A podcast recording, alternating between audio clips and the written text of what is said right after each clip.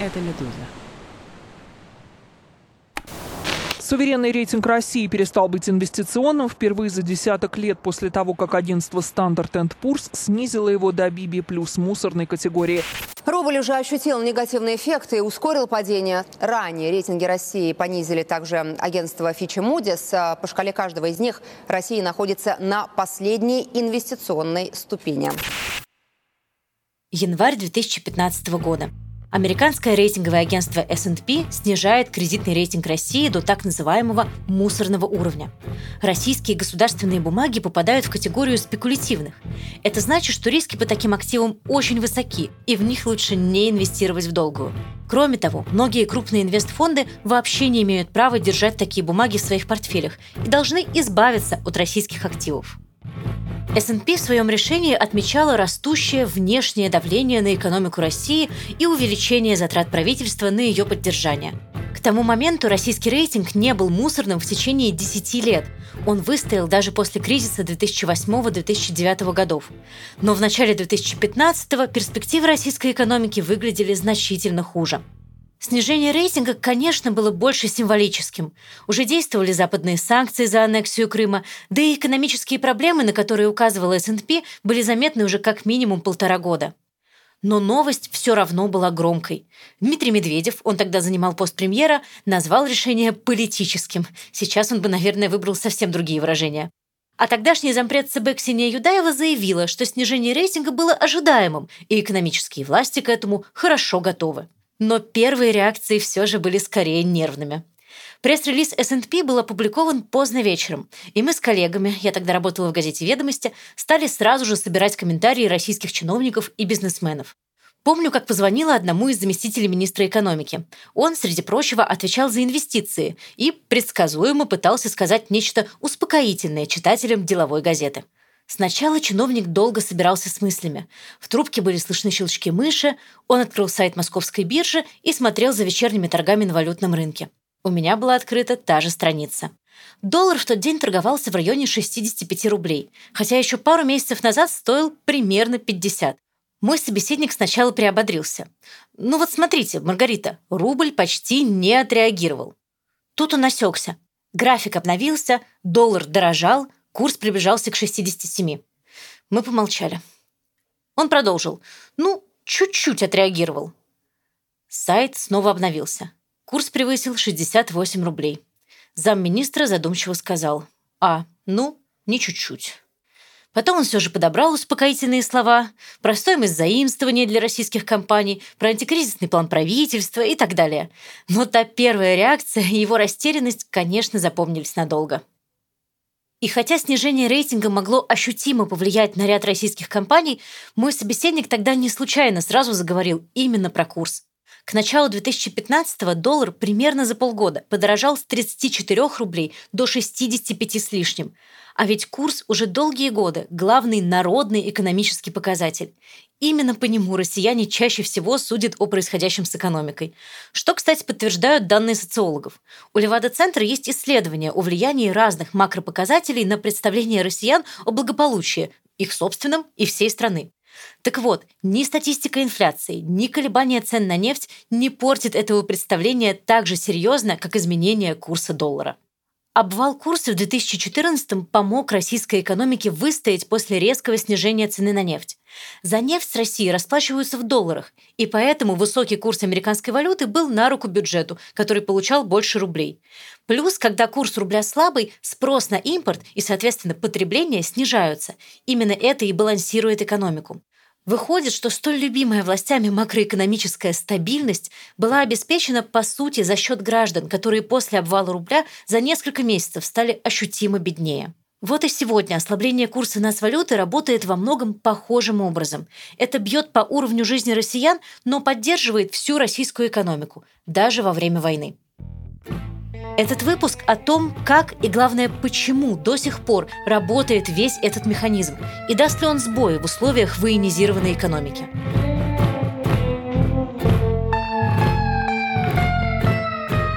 Это подкаст «Отрицательный рост», а я Маргарита Лютова, специальный корреспондент «Медузы».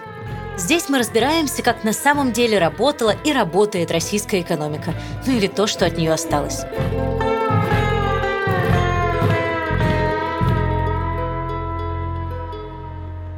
Сейчас это звучит удивительно, но сравнительно недавно рубль на самом деле был довольно стабильным.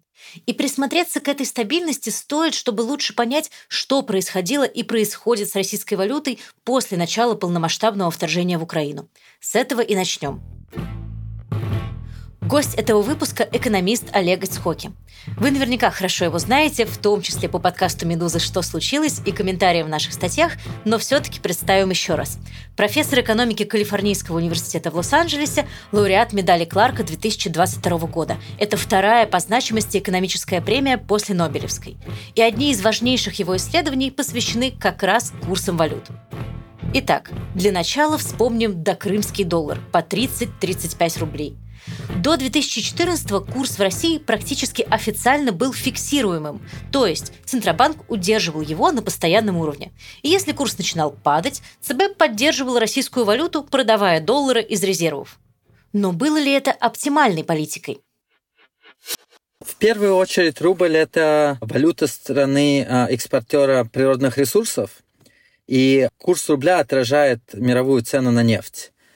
Период до 2000 2014 года это были высокие цены на нефть, и, соответственно, рубль был крепкий. После 2014-2015 года произошло падение цены на нефть а, из-за появления сланцевой нефти, и, соответственно, обменный курс рубля упал постепенно и оставался на таком уровне до начала войны в Украине в 2022 году. И это совершенно закономерные вещи, то есть для стран, которые экспортируют а, природные ресурсы, их обменный курс а, подстраивается к мировым ценам а, на природные ресурсы. Ну а в промежутках между вот этой подстройкой Центральный банк может сглаживать колебания обменного курса. Это то, что как раз мы наблюдали. В 2014 российский ЦБ объявил, что больше не будет удерживать курс и сосредоточиться исключительно на инфляции. Такой режим денежной политики называется таргетированием инфляции. Ну а рубль, согласно заявлениям Центробанка, должен отправиться в свободное плавание. На самом деле это плавание было не слишком свободным всегда существовало бюджетное правило, которое было привязано к мировой цене на нефть. И, э, соответственно, когда цена мировая на нефть поднималась, то пополнялся резервный фонд, стабилизационный фонд, и это создавало ну, дополнительный спрос на рубль фактически, и в результате этого рубль укреплялся. Когда цена на нефть э, снижалась, то происходило обратное. Центральный банк э, тратил золотовалютные резервы. И, в принципе, это совершенно нормальная э, система для страны, экспортирующей природные ресурсы. Она не сопряжена с большими издержками. Что сопряжено с издержками, это попытка удержать курс на каком-то более сильном уровне, когда мировая конъюнктура изменилась. И вот в этой ситуации Центральный банк может потратить много резервов. Но если Центральный банк просто сглаживает колебания, то, в принципе, это вполне близко к оптимальной э, монетарной и э, политики и политики обменного курса. В этом смысле, мне кажется, Центральный банк действовал вполне разумно. В академической практике, в научной практике принято выделять режимы валютные, которые фактические и которые декларируются. Да? То есть в России был задекларирован режим плавающего обменного курса и таргетирования инфляции, но на самом деле это а, классический управляемый курс. А, курсу позволялось отклоняться, но при этом он стабилизировался как раз за счет бюджетного правила. И даже если Центральный банк не ставил прямой задачи поддерживать стабильный а, курс, то курс колебался в очень узком интервале. 2015 был годом скачков курса от 50 до 70 рублей за доллар и даже до 80 с лишним в январе 2016. Но потом рубль стабилизировался и до начала пандемии держался в районе 60-65 за доллар, без слишком резких колебаний. И после резкого обвала весной 2020-го вернулась курсовая стабильность. Рубль ослаб, но, опять же, без новых резких скачков держался в районе 70 за доллар. Но потом началась полномасштабная война в Украине. И для курса рубля она, конечно, тоже изменила очень многое. Во-первых, поменялся финансовый рынок. То есть из России ушли а, инвесторы. До начала войны, несмотря на санкции 2014 года, существовало достаточно большое количество финансовых инвесторов, которые вкладывались и в российские облигации, и в российские акции. А, они закрыли все свои позиции буквально в течение нескольких недель после начала войны. И фактически финансовый рынок стал закрыт.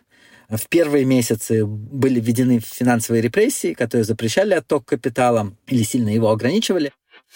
Короткое пояснение. Финансовые репрессии – это такой академический термин, и с репрессиями в более привычном для России смысле у него мало общего.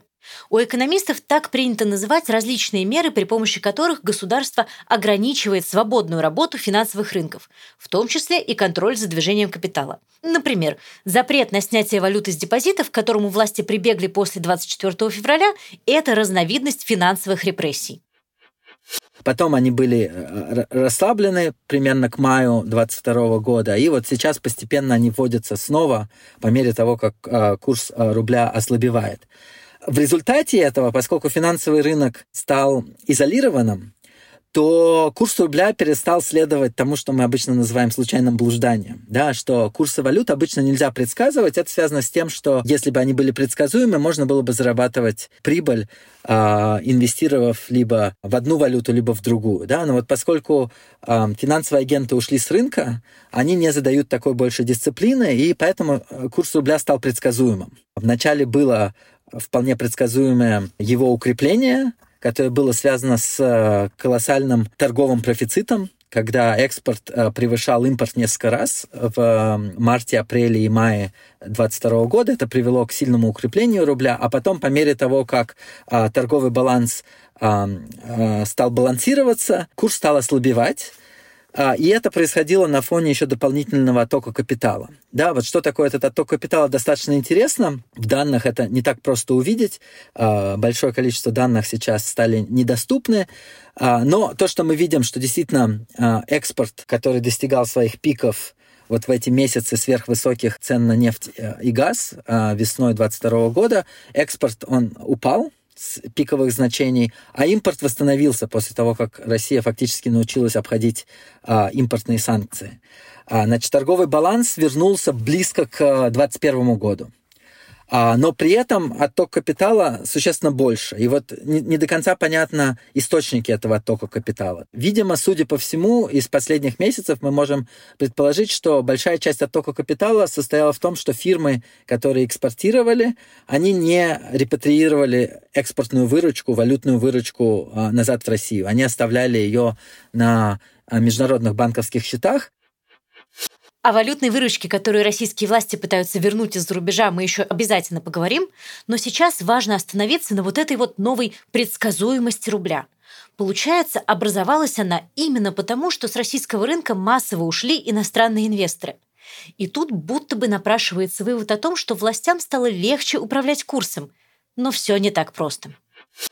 Финансовый рынок играет две роли. С одной стороны, это источник волатильности – финансовый рынок подвержен флуктуациям, связанным с притоком, оттоком капитала, которые могут а, быть вполне волатильными в мировой экономике. Это источник, соответственно, волатильности в обменном курсе. С другой стороны, финансовый рынок налагает дисциплину. А, он а, гарантирует, что нельзя получить большую прибыль на торговле валютами что не может быть э, сильно предсказуемых изменений в валюте, иначе э, можно заработать деньги. Финансовый рынок гарантирует, что вот эта прибыль не остается доступной для финансовых игроков. Да? А сейчас российская экономика находится в финансовой изоляции, и из-за этого нету хедж-фондов, которые могли бы прийти на рынок и, э, соответственно, делать ставки в пользу или против рубля. И поэтому в курсе рубля есть предсказуемость, но, с другой стороны, в нем нет той вот волатильности, которая могла бы быть связана с э, внезапными оттоками капитала, вызванными, ну, вот, например, хедж-фондами, да, но при этом есть оттоки капитала, которые могут э, быть вызваны компаниями, занимающимися экспортом, или домохозяйствами, которые могут в какой-то момент отказаться делать сбережения в одной валюте, например, в рублях, и захотеть делать сбережения э, в другой валюте. Эта волатильность остается. А, и, а, значит, соответственно, получается, что то, что мы наблюдаем, это не слишком сильно волатильный обменный курс, но в котором есть тренд на девальвацию. Это то, что вот мы наблюдали последние а, полтора года. Это как раз был результат вот такой структуры рынка. И все-таки, раз источники волатильности – это теперь не какие-то далекие спекулянты, то есть иностранные инвесторы, а российский бизнес и, собственно, россияне, то уж с ними-то государство должно справиться. И снова – все не так просто. Государство потеряло очень важный инструмент управления валютным курсом. Это как раз операции на открытом рынке.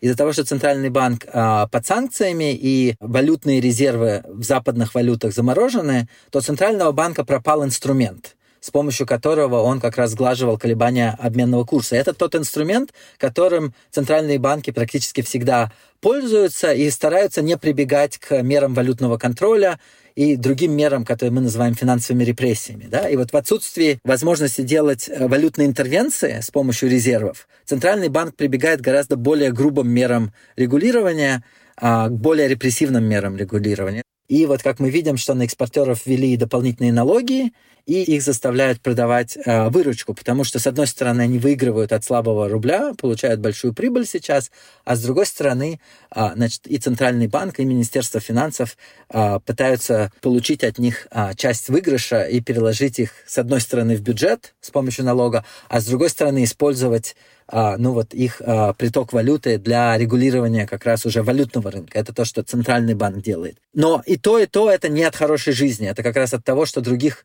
а, инструментов более предпочтительных не осталось. Но они, в принципе, эффективны. Они репрессивные, а, они не нравятся гражданам, а, фирмам, а, частным агентам, но они могут быть вполне эффективны. Например, если запретить гражданам а, иметь валютные счета, покупать валюту, то это может сильно ограничить спрос на валюту и вполне сдвинуть обменный курс долгосрочным образом. На самом деле, очень интересно, по крайней мере, было для меня, это что-то, что я не знал, мы показали в нашей статье, что меры финансовой репрессии на самом деле имеют перераспределительный характер. Они негативно влияют на людей, которые хотят сберегать в валюте, но позитивно влияют на потребителей, которые могут получить международные товары по более низким ценам. Идея здесь состоит в том, что если применить репрессию к сберегателям, запретить им держать валютные вклады, это снижает спрос на валюту в экономике, приводит к укреплению рубля, а укрепление рубля приводит к повышению покупательной способности. Можно себе представить соблазны для российских экономических властей. Мало того, что финансовыми репрессиями можно укрепить курс, так еще и использовать в борьбе с неравенством. Помочь тем, у кого небольшие доходы и нет возможности сберегать валюте, перераспределив в их пользу часть денег более обеспеченных людей.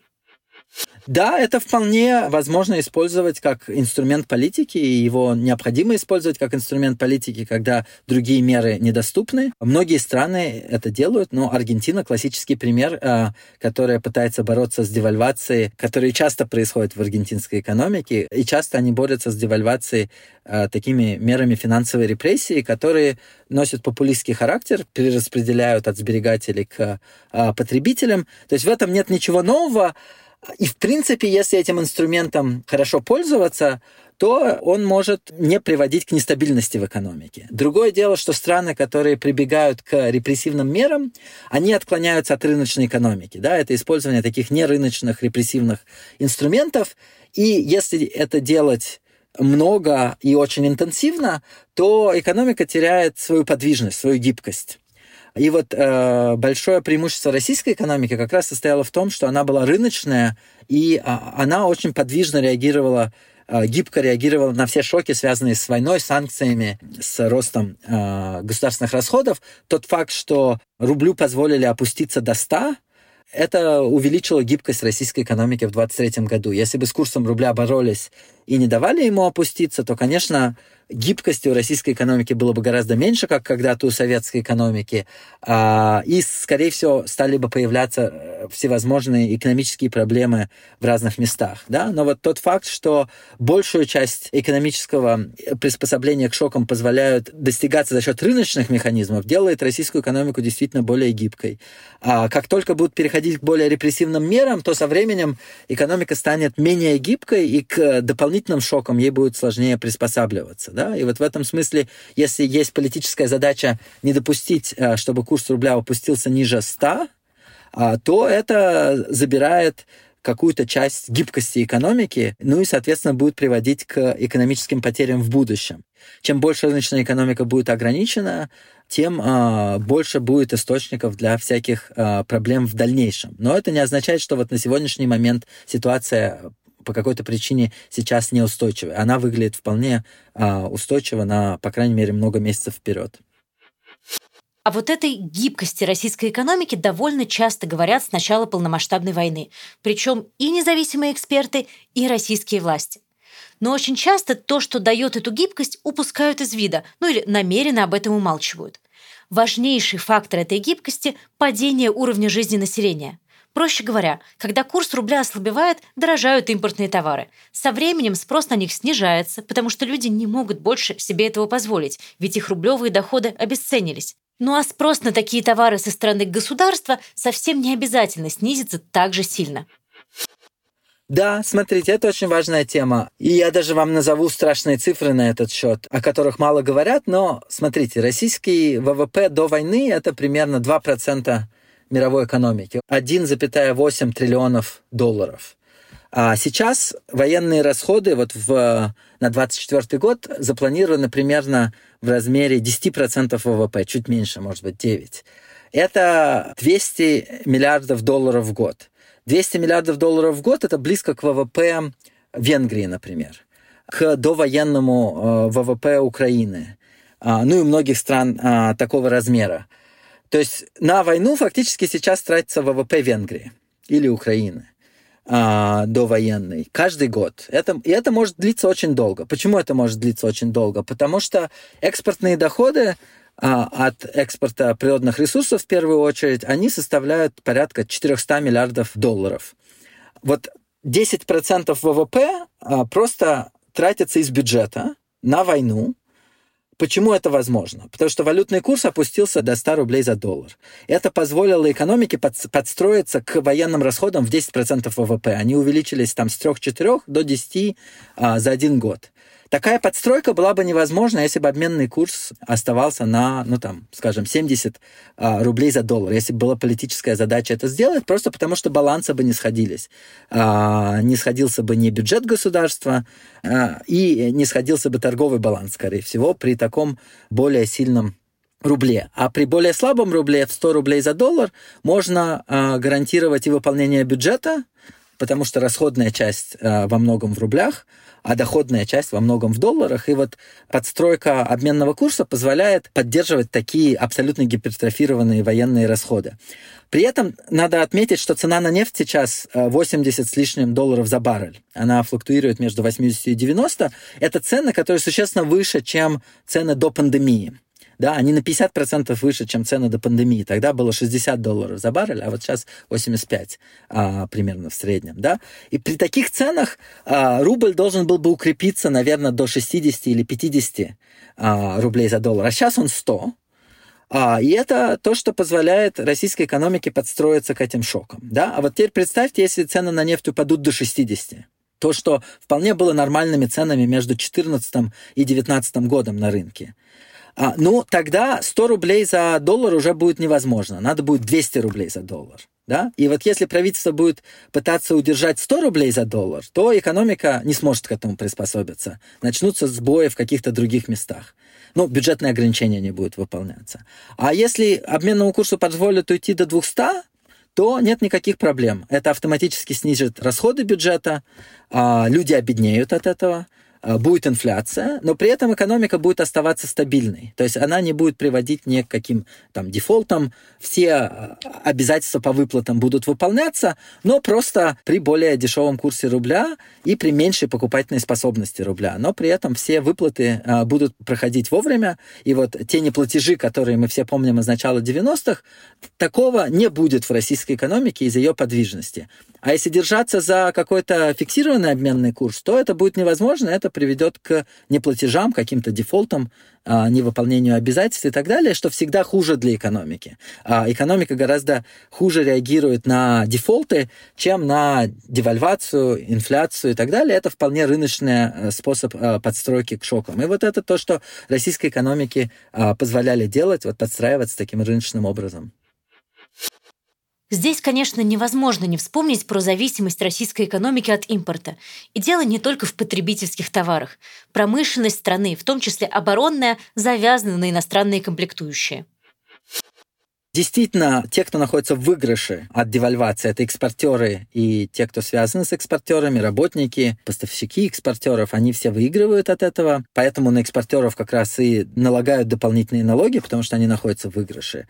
А те, кто теряет больше всего от этого, это потребители, в потребительской корзине которых много импорта, или импортных компонент, и фирмы, которые должны импортировать для производства. Но вот как мы увидели э, урок 22 года, что некоторые отрасли могут упасть на 80%. Да, машиностроение упало на 80% и частично восстановилось, но э, не слишком сильно оно находится в стагнации, да, машиностроения. И на ВВП в России это не очень сильно влияет. До тех пор, пока э, экспорт природных ресурсов остается на высоких уровнях э, и приносит э, большую выручку при высоких мировых ценах на нефть, э, в принципе, российский ВВП остается достаточно стабильным. Да? И это поэтому большая часть машиностроения, в принципе, а, не играет решающую роль для вот, поддержания выпуска и занятости в российской экономике. Это урок 2022 года. И достаточно а, неожиданный урок. Казалось бы, что поддержать занятость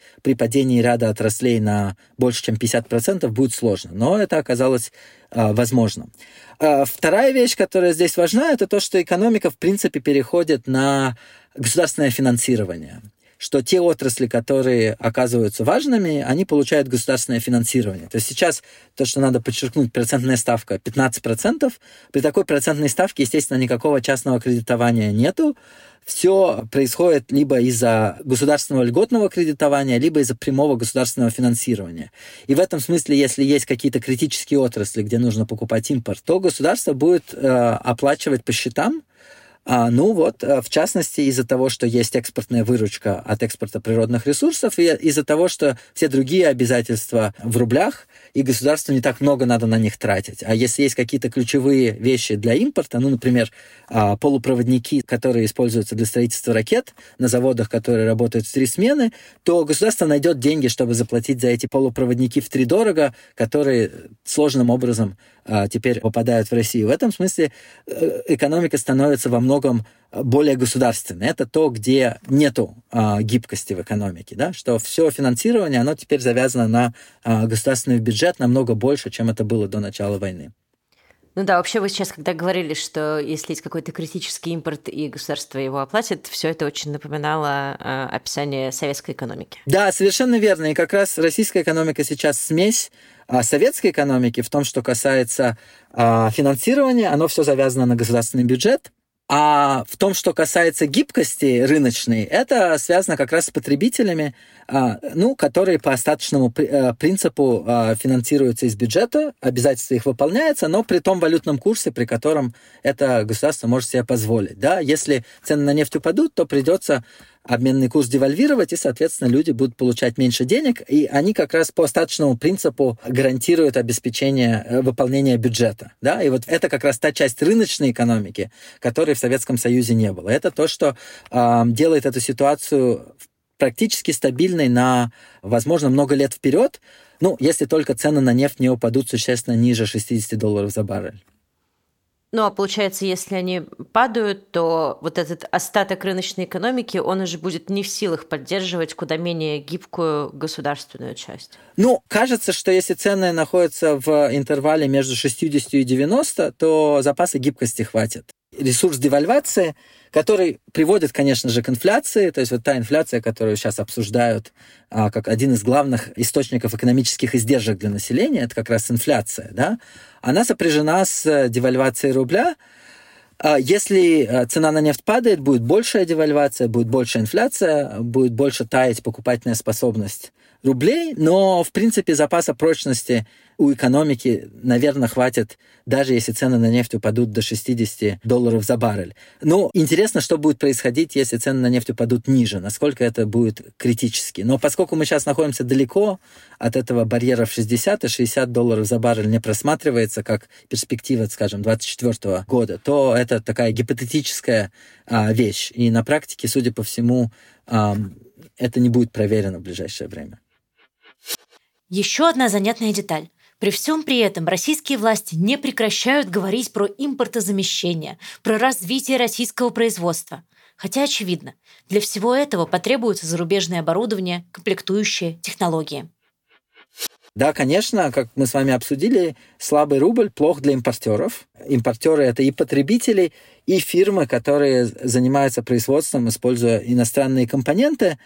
Но при этом, опять же, как мы обсуждали, слабый рубль это то, что создает а, ну, вот такую стабильность, устойчивость для российской экономики, это неотъемлемый фактор этой устойчивости, да. А дальше тот факт, что импорт стал дорогим, ну, это тот факт, с которым российской экономике надо жить. И вот как мы обсудили, государство, если оно посчитает, что есть какие-то критические импортные компоненты, которые надо покупать, то оно всегда даст под это либо а, кредит льготный, а, либо напрямую оплатит это. А, вот. И это некоторый новый режим.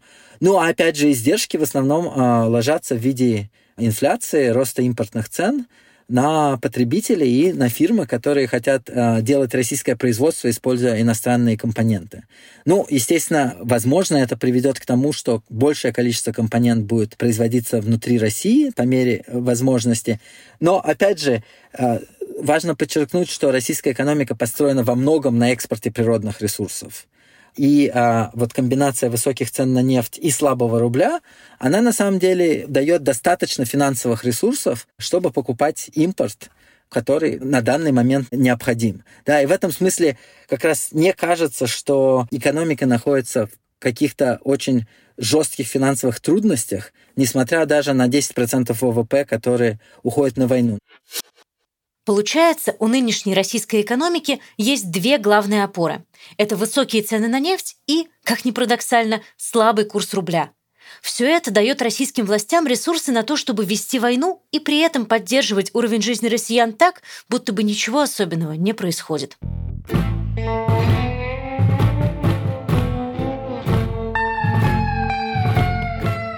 Вы слушали подкаст «Медузы. Отрицательный рост» о том, на чем держится российская экономика, ну или то, что от нее осталось. С вами была Маргарита Лютова. На этом первый сезон «Отрицательного роста» подошел к концу. Но мы вернемся к вам в конце декабря с новогодним специальным эпизодом.